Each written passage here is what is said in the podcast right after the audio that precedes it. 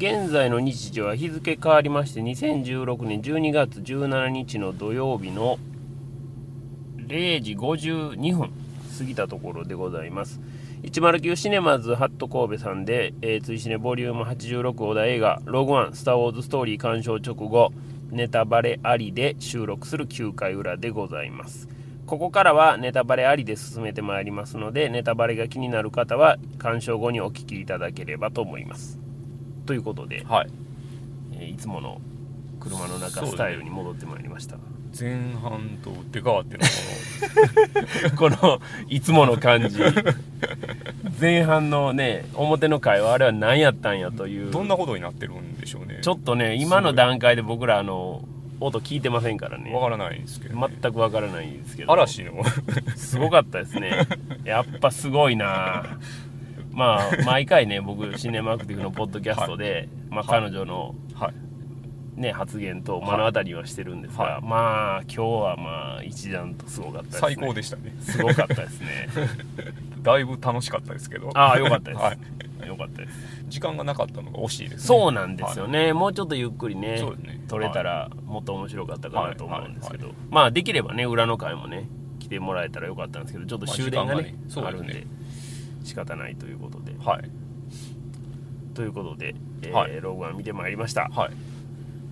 さあどうしますか？どっちからいきますか？この間滝さんから言ったんでしたっけ、えーそうですよね。はい。じゃあはい。僕からいきましょうか。ね、はいはいはい。えー、っとねまあ手放しではとても喜べない ものではありました。はい。はいはいはいはいはい。あの「スター・ウォーズ」はいのお話って、はい。まあもう「スター・ウォーズ」という映画のシリーズ自体が、はい。まあ、完全に出来上がってしまってるわけじゃないですか、はい。出来上がってるというのは、はい。その世界観はもううんもちろんのことながら、はファンはい。の側そのはいファンが作るコミュニティとか、そういったものも、まあはい。まあ全て出来上がってしまってて、はいはい。はいキャラも全てまあ出来上がってしまってるわけですよね、はいはい。そういう中で、はい。えー今回スピンオフという形でサイドストーリーということで初めてやってくるわけじゃないですか、はい。でスパイスとしてうん。そのおなじみさんがちょこちょこ出てきたりしますよね。はいはい。でそらね、うん。そこでできたらよう待ってましたっていう話にはなるんですよ、なるんですけど、うんうんそこがまあ当然サイドストーリーなんでそこがメインじゃないわけですよね、そうじゃなくてこのサイドストーリーの中でどれだけ、えーキャラクターが、えー生き生きと動き、はいはいはいはい。かつ、はい。えー物語として非常に面白いというようなものはいがあったかというと僕は非常に微妙やなと思ってます。なるほどな。キャラだけで言うとそれはねはい。そのアジア人で初めて「スター・ウォーズ」にうんうんうんね出てきたドニー・エン。うんうんそれはもう好きですよ、うんもちろんいい役やし、うん大活躍やったと思いますよ、うんうんうん。もうこれ以上ないというぐらいアクションもびっしり決めてくれましたしね、でいいんですけど、うん。ただそれはやっぱり僕らがドニー・エンにやっぱりだいぶ思い入れをしてるわけじゃないですか。うん。まあまあそうですね。だいぶやっぱり、はい。そのドニー・エン大好きという気持ちがそこに乗っちゃってるわけですよ、うんうんダース・ベイダー大好きであったり、うん。ね、えースター・ウォーズ大好きであったり、うん。何でもいいですよ、そこに乗っちゃってることを、うん。あの加点として加えて、うん。この作品を評価するのは、うん。まあどの作品でもそうなんですけど、うん。僕はそれはできるだけやらないようにしたいなと思ってるんですね、ファンかどうかっていうのは別として、作品単体としてどうなんかってなった時に、僕はねやっぱり正直しんどかったかなという気持ちはあります。まず、そのどの辺がしんどかったかというとはいまあお話をこのずっと組み立てていく中の、まあ、前半から中半、はい。中盤にかけてですよね、はい。刺して刺したるアクションもないままうん。こうずーっと来るわけじゃないですか,、うんうんだそこの部分がねやっぱり見せ方として、うん。非常にまあ言っちゃえば退屈な感じはありました僕の中ではね。情報量がむっちゃ多かったですよね。そうなんですよ。とにかくそのいろんなことをまあ言わはるのではいはいで割とやっぱりこれだけそのバックグラウンドがあるからはい。いろんなことを言葉で説明して説明してっていうような話はいはいはい。になるんですよねどうしてもね、はいはい。そうするとうーんっていうなかなかしんどいなこの話っていうような感じは正直僕の中ではありましたね。はいはいはいはい。で、まあ、後半そのはい。ね完全にまあ「スター・ウォーズ」というぐらいですから、い。交戦状態になるわけですよね、はい。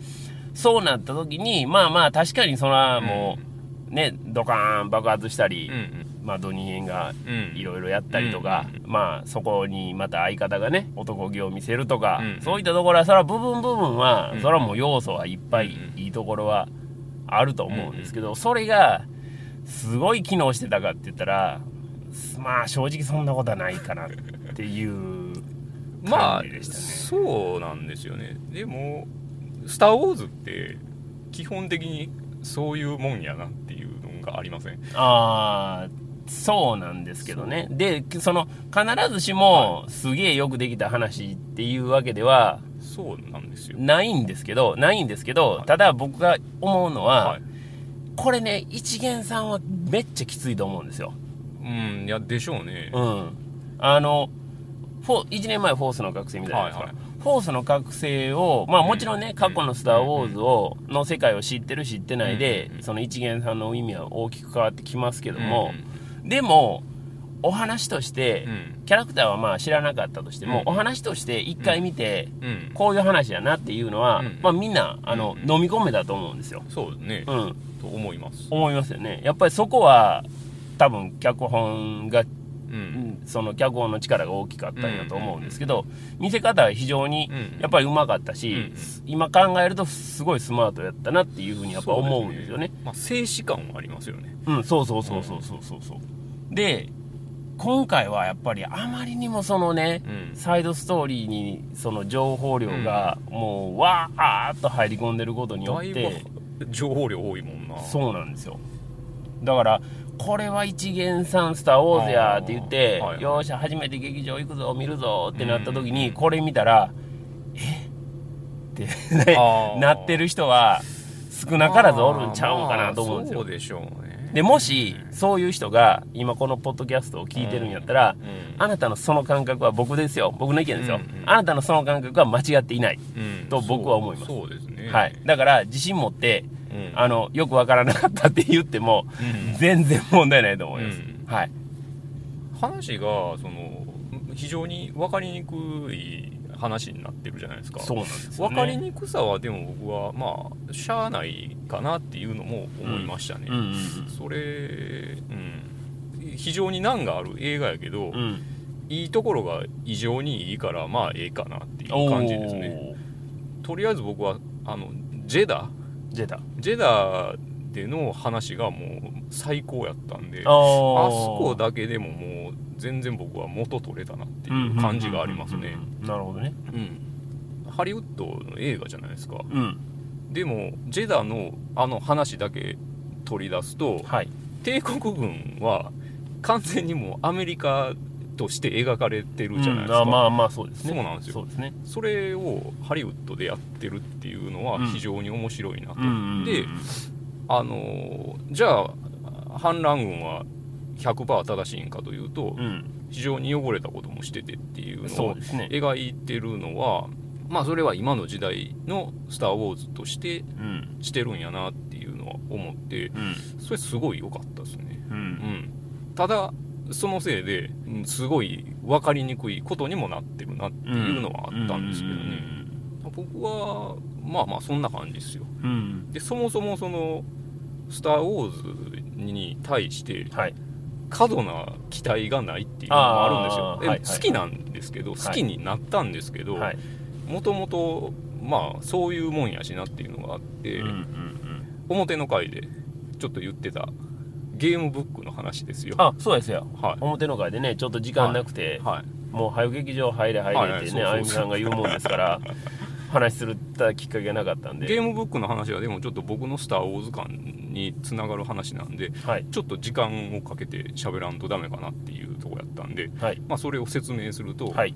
あのー小学校の時にですねうん。今ゲームブックって存在するんですか、今は存在しでしょうねないんちゃうんですかね。アドベンチャーゲームを本の形式ではい。なってるっていうもんそうでこれね若い人にはちょっと説明がいるかもしれませんね。ページ順で話が進まないんですよね。そうなんです。あのーまあ例えば番号が振ってあってあのあなたは右の道を選びますか、うん。左の道を選びますかって書いてあって、はい。右の道を選ぶんやったら何ページに進んでください。左のを選ぶんやったら何ページに進んでくださいっていうそのページ順通りに進まないっていう本があったんですよ。ありました。まあで言うたら、はい。そのロールプレイングゲームあができる前の話ですねいやえー、っとねでもその僕が今から言うゲームブックっていうのはできた後ですか？ドラゴンクエストのゲームブックっていうのがあったんですよ。そんなんあったんですね。はいそうなんですよ。それは知らなかったな。ドラゴンクエスト蘇る英雄伝説っていうゲームブックがあって、はい。で全然関係ないやんって思うでしょ、うん。でもその中にすごいね「スター・ウォーズ」のパロディがめっちゃ入ってるんですよ。へえはい。オビワンとかフォースとかやたら出てくると。言葉で？言葉。でへえまあそれええんかな？いやまあええ悪いもさておき、はい。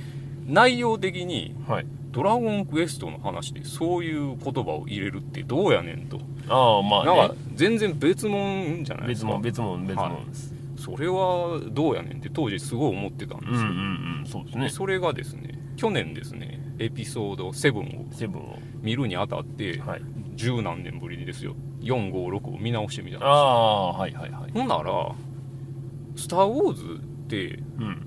SF じゃなくてファンタジーやったんやっていうのにその時に気づいたと。はあ、はあはあ、なるほどね。だから「ドラゴンクエスト」の中でパロディ的に使われる要素は多分にあるあったんやなって。ああファンタジーといそうなんですよ。うくくりでね、はい。はいはいはい。じゅ10年どころじゃない。20年ぶりぐらいにそれに気づいた。うんうんでエピソード4を見てうんはい。エピソード4めっちゃ面白いやんってなってうん。それの面白さの要素は非常にそのゲーム的な感じでうん。面白かったと。うんうんうんうんほんまにあのロールプレイングゲームみたいなうんんですよでスター・ウォーズが元ではい。それを中世に置き換えてるもんとかってむっちゃあるんやんって気づいたんはいですね、なるほどね。はい、だからその「スター・ウォーズ」とうんゲーム的な要素ってうん。切っても切り離せないもんやなっていうのがあって、それを踏まえてはい。ローグワンを見るとはい。後半の展開とかうん。めっちゃムズゲー、むずいむずゲーですね。ムズゲー感満載じゃないですか。むずゲー感満載でそれもねこれでもかこれでもかってそれを出してくるから、うん。そういう意味でははい。あの非常に「スター・ウォーズ」らしくてああなるほどね。いいんじゃないかなっていうのは思いましたね、うんうんうんでも生死とは違うところもあって、それはあのやっぱ意識的にしてるんやなって思ったんですけど「うんはい。スター・ウォーズ」といえばうん。ワイプじゃないですかあスター,、スター・ウォーズのワイプ大好きなんですけど、はいはいはいはい。ローグワンはね全然ワイプないんですよね。うんうんそうですねだか確からそれはあくまでもうん。静止ではないですよっていう、うんまあそうですね。意思表示みたいなのも見えて、うん。それも面白かったですけどね。うんうんまあそこのなまあオープニングから含めてはい。あくまでもまあ再度ストーリーですよっていうのはまあそこの部分の教授は見えましたけどねうん。もちろんね。でそれで引っ張っといて最後。うん。最後ですよ。あの終わってからね。はい。あれはちょっとおーってなったんですけどね。うんいやそうなんですよ。ただ僕はそこそこのねうん。おーってなるっていうのはやっぱりうん。それはやっぱ元々の「スター・ウォーズ」がうん。持ってる力じゃないですか、そうね。うん、だからそのそこに5すぐらいの何かをねこうやっぱりサイドストーリーの中にうんも見せてほしかったなっていうところはあるんですよ。そこにばっかりにそのうん。そこ見たらそれは誰だってねうんあの僕もそれこんだけ文句言うてますけど それはもうねパッと出てきたら、はい。さねまあ、もうここはあのネタバレなしいやネタバレありの回なんで言いますけど、ダース・ベイダー出てきてはい大暴れするじゃないですか、はいそらもう上がりますよ そんなもんは。完全につながりますからね。もう大暴れですからね。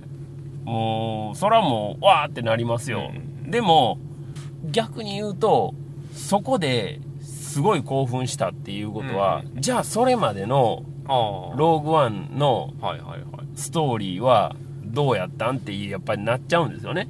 ね。だからそこはあくまでもボーナストラック。うんやと思うんですよ。ああなった。アンコールできた、ジャンピングジャックフラッシュ来たって なるわけじゃないですか。もうはいはい。はもうみんなが合唱するわけでしょ、うんうんそこはいいんですよ。でもやっぱり本編の部分でうん。うんどんだけやっぱり聞かしてくれんのんと。いやだからね本編の部分に関しては「スター・ウォーズ」ってもともとあれぐらいなんちゃうかなっていうのがあるんでね。そそこのね。いや僕これけなしてるわけじゃないんですよ「スター・ウォーズ」全部をけなしてるわけじゃなくてはい。あの塩梅がすごいいいなっていうのがあるんで。ただねやっぱりねその一番引っかかんのはやっぱ分かりにくさですよ分かりにねくいですね。うん。ここの分かりにくさっていうのは分かりにくいですね「スター・ウォーズ」としては非常に分かりにくさは「スター・ウォーズ」っぽくはないですね。そうでしょ？ないです。そうですよね。分かりやすいじゃないですか。うん。そのわ分かりやすいがの上にあってそっから、まあ、バランス悪いんですよね。そうですよね。そっから分かりやすいがあってそっからそのファンがいろんなこうサイドストーリーとかあのスピンオフとかでこう後からねこういろんな話とか思い入れをそこに乗っけてくるのは全然ありやと思うんですけど、それはちょっとエピソード7も弱いところであって、なぜ、まあ、そこに思い入れが出てくるかというとこれモブなんですよね。あモブが異常にいいっていうのは、あの、旧3作はもう全部そうなんですよ、でそれもそのロールプレイングゲームの話につながるんですけど、はい、456のモブって、ドラクエで街で動いてる人みたいな村人とかね。村人とかね、はい。はい、ああいう感じで動いてて、うん、その楽しさっていうのが、もう圧倒的にあるんですけど、うん、それはエピソード7にもなかったと、うん、で、ログワンにもなかったですねそれはうんうね、ん。まあやろうとしてるのは見えるんですけど、はい。やっぱあのねまあアナログ感がめっちゃあるんでそれは今では無理なんやろなというのはまあ思そううんですけどうん。可愛いんですよね。まあまあまあまあログワンはめっちゃ可愛いんですよ。まあそうですね。うんまあそれは分かります分かります、多分それはね僕がうん。ちょっとあの「スター・ウォーズ」の話からそれますけど、はいはい。僕が猿の惑星の新しいシリーズにいまいちいまいちというかだいぶ乗れてないのと同じもんがあるんはいちゃうかなと思うんですよ僕猿の惑星の旧あー5部作は大好きなんですけど、はいわゆるなるほどあのしね創世記とか皆さん大好きだと思うんですけど、僕全くと言っていいほど乗れないんですよ見には行きますあよー。見には行きますが全くと言っていいほど乗れてなくそれて。一緒かもしれないですねそれに近いんちゃうんかなっていうはいはい。気はするんですよなるねほどな。まあでも456みたいなことはもう無理ですからね。そうなんですよね。まあある意味イノセントなことはできないとうんでそれに対してはローグワンはちゃんと答えは出してる部分はあるんでもうそれはすごい評価したいですけどね。その、うんうん帝国軍の描かれ方。うん。うんああそうですね。反乱軍の描かれ方っていうのは非常に良かったですけどね。うんうんうん。うんただまあ愛も変わらずというかまあ話が時代がね、うん。その遡ってますからそうなんですけど、帝国軍ほんまアホやなっていうのは ほんまに。いやそうなんですよ。お前らねどでかいもん作るけどアホやなお前らっていそうなんうですよね。その脇の甘さはどっから来んねんって 毎回思いますけど。いやそれがね「スター・ウォーズ」ですからね。まあねまあまあそうなんよですけどでもねやっぱり時代が遡ってるからしょうがないとはいえ今回に至ってはですよ宇宙空間の中でうんうん。テコの原理が応用されるわけですよ。あそこ最高でしたけどね。あそこすごすごないですか？いやすごかったっすよ。はい。思いますよね。目をこすりましたけど。みんなみんなねあのなんとなく騙されたらダメですよあれ。あいやいやもうあれあれこそでも「スター・ウォーズ」やと思いますよ。最高でしたけどね。すごないですかあれほんまに、はい。僕ほんまたまげましたけどねあれ見て。あとえここ宇宙空間よなって思って。あとその後ワープで衝突みたいなのあるじゃないですか。ありましたね。あそことかも最高でしたけどね。おーおーってなりましたけどね。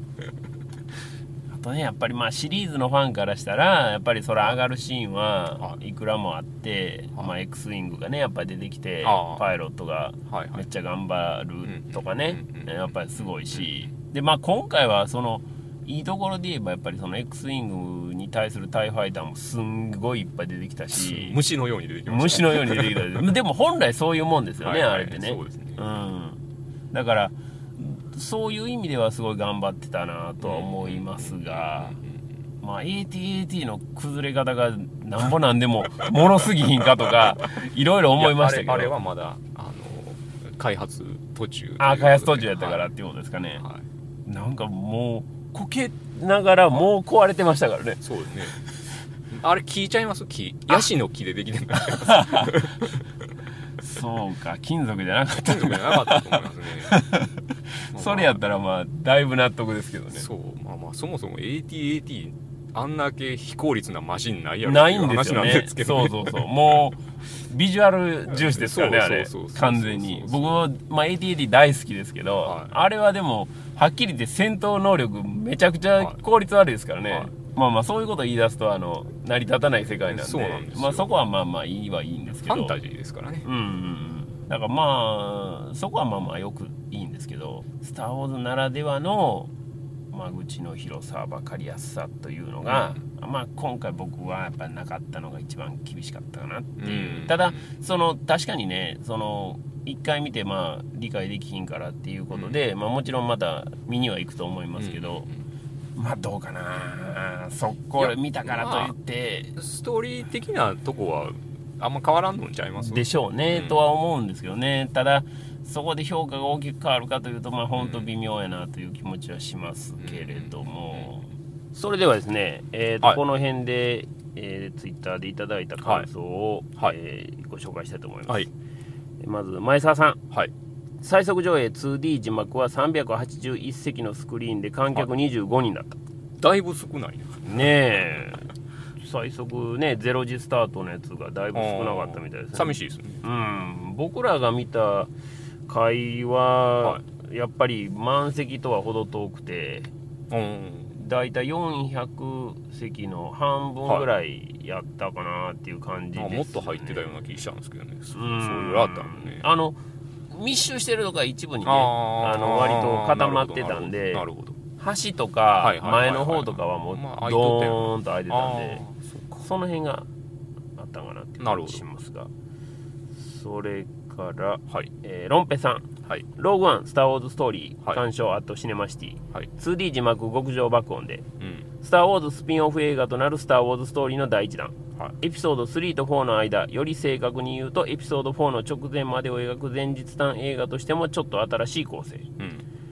タイトルがスター・ウォーズである意味、うん。ある意味、これぞスター・ウォーズ、ウォーズに点々がついてます。なのでしょう。うん。いつものスター・ウォーズであり、いつもと違う部分も感じさせるオープニングも見事。うんデススターの設計図をめぐる話だということは分かっていたけどこのエピソードを描くのにそれ以上の意味があることを本作ををあることが本作を見ると分かる。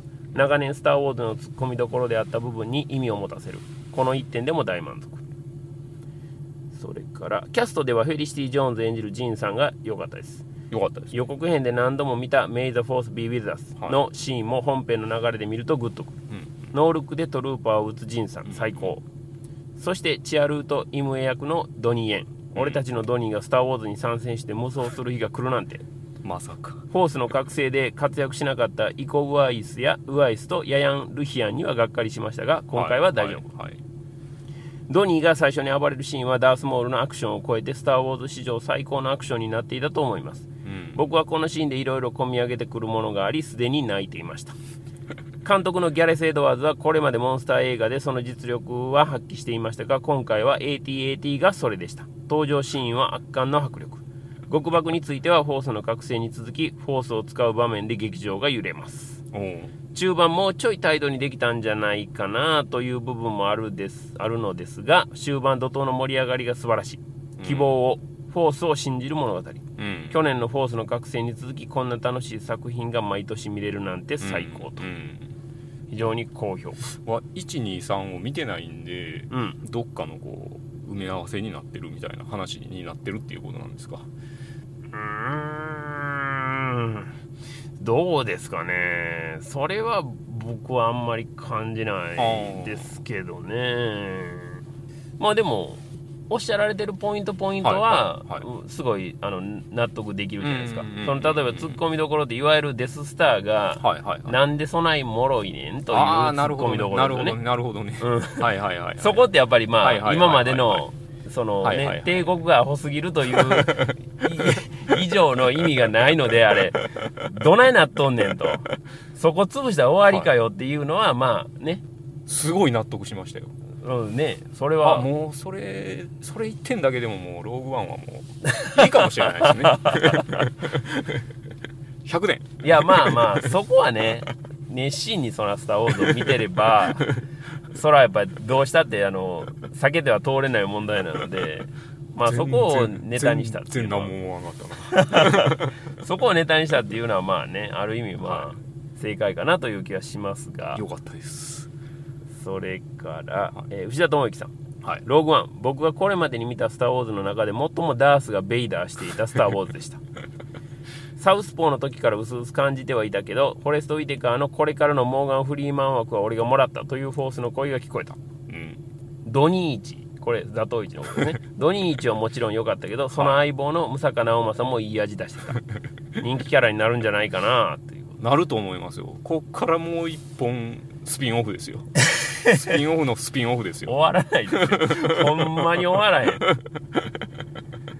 それからルシフ・ブリーズさん。はい。ローグワン東宝ナンバの IMAX で見てきた。はい。ギャレスが自分で演出してる前半はかったるくてこれはダメなんじゃないかと思ったけれど「うん。スター・ウォーズ」の文法が持ち込まれた後半は大盛り上がり、うん。手放しでは揉められないけどファンなら大満足でしょうと。前半と後半でそしたら違うっていうことなんですかね。うんまあルシフさんが言うにはそういうことなんですよね。はいはいはいはいだからまあでもそうやって言われるとうん。確かにその前半と後半のはいはい。話のその違いっていうのは、まあまあ分かるなっていう感じではありますよね。タコみたいなの出てきますからね。出てきたなって思いましたね。はははさん。はいえーローグワンもっと泣けたはずだしもっと泣きたかったぞ。それはそんなに難しいとは思えないぞ、うん。ローグワン曲は抜群でした、うん。えーフェリシティじゃなかったらこんなに肩持たないかんな。フェリティシー推しですね。そうですねギャレス・エドワーズ建物の構造の見せ方が下手すぎじゃないか。うん。前半宋のアジトでのジンがいるとことキャプテンたちのとこがどれぐらいの位置関係なのかつかめませんよ。全然わからんかったな。例えばラピュタでドーラの飛行船に乗った時にパズーはシータと別の部屋に連れてかれるようなカット入れるとかうん。テレビアニメシリーズの総集編劇場版を見る時のここは本来こういうシーンがあるのよねっていう自己修正が必要。あローグワンの監督は14年のゴジラの監督なんだよってすげえしっくりくる。あうん。ションテンガリアなとこはあんのよ。うん。テンション上がりなとこはあるのよってことですね。うんうんうんうんうんシビル王ほど整理整頓しなくてもいいけど、うん。帝国の数に対して疲弊していくローグワン中隊を描くなら前半はもうちょっと見やすくしてくれても点々点とこれがね「スター・ウォーズ」の難しいとこなんですよね、うまあんそもそも「スター・ウォーズ」ってっていう話で言えてしまうのがなまあずるさではあるんよな。そうなんですよね。うんそこなんですよね。うん、まあ魅力でありうん。そこをまあそのうん。エクスキューズにしてしまうのはまあうん。どうなんやっていうところは正直あるじゃないですか。うん。まあでも僕は「スター・ウォーズ」は許せてしまいますね。うんで、えーとまだ続きございまして、はい。A ログワンフォースの覚醒での結局デススターを大きくしただけじゃんか問題とは別だったのは良かったと思います。はい。エピソード6のラストでアナキンがあいつに差し替えられたことに納得いってないのに今は彼らがあそこにいないことにおいってなるかも。うん。うん。うん。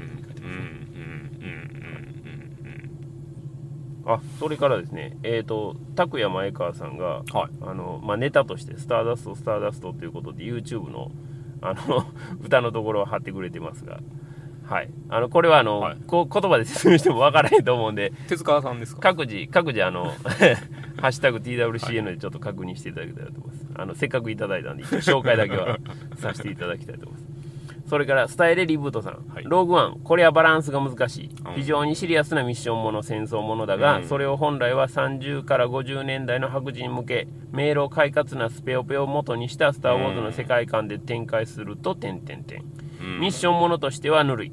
だけどユーモア皆無でやたら重苦しい。ああ残念と。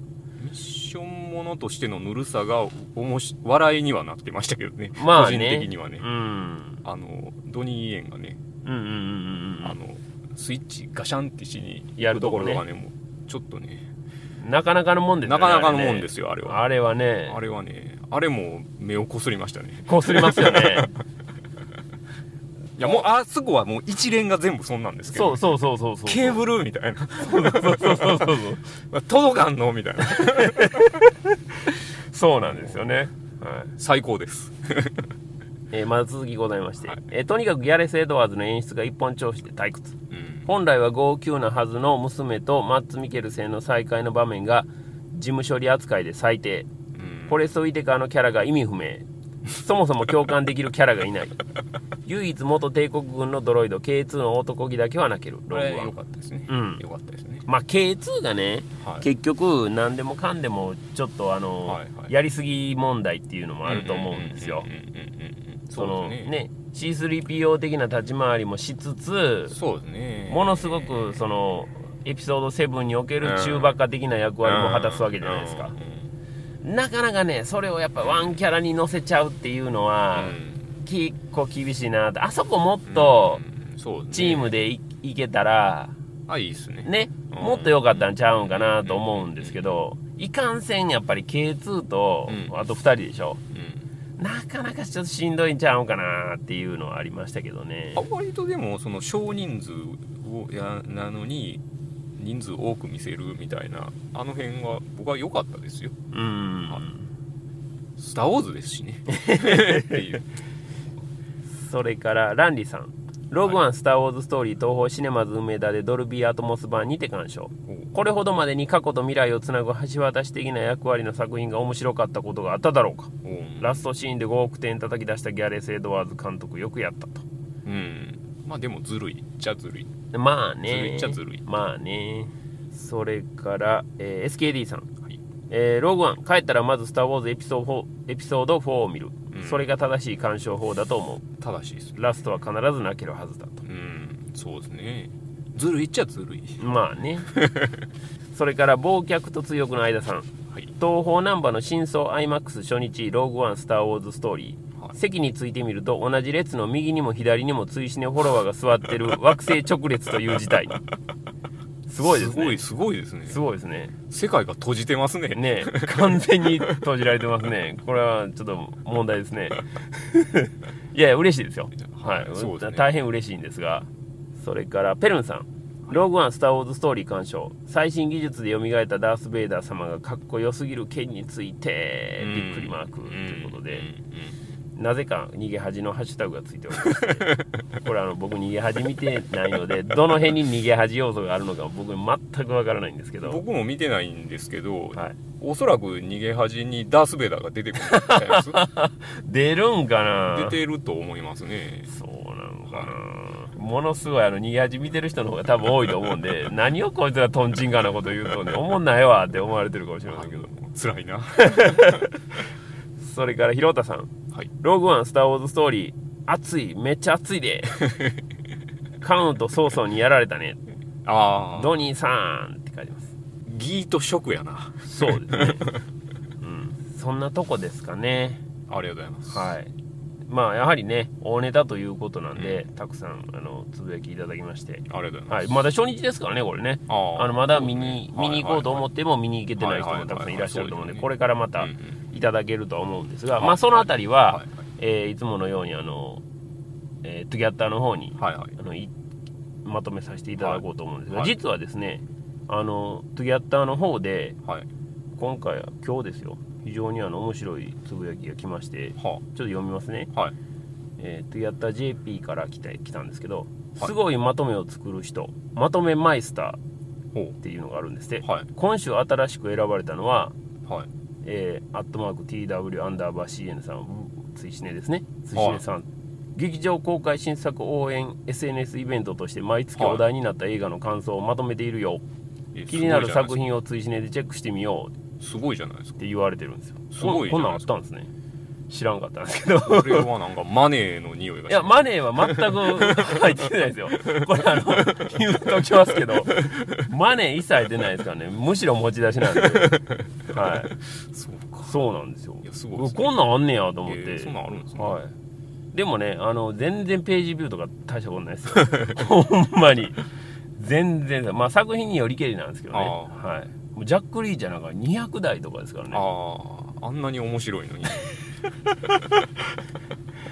それでは、えー2017年の1月の追試ねボリューム87のお題映画を発表お願いいたします、1月のお題は「ドクター・ストレンジです」です。はい、はい。えー2017年の1月23日の金曜日公開はい。となっておりますので、はい。今のところですね。またあのひょっとしたらこう盛り上がり加減によってあは、週中でなんか急にあったりとか前の週先行であったりとかする可能性もありますがはい今のところは1月の23日なんで、これを一応追試年の初日としてまた金土日の3日間でということで、あのサービスデーとかを使う方はまた後日ね、あの参加していただいたらと思います、まあマーベルなんで、はい評判向こうの評判はやっぱすごいいいんですよだからまあどうかなっていうね、うん話ですはいそれからあの皆さんからいただいた、はい。えーあなたのスター・ウォーズ・ストーリー」ですね、これはあのこの本編の後ではい。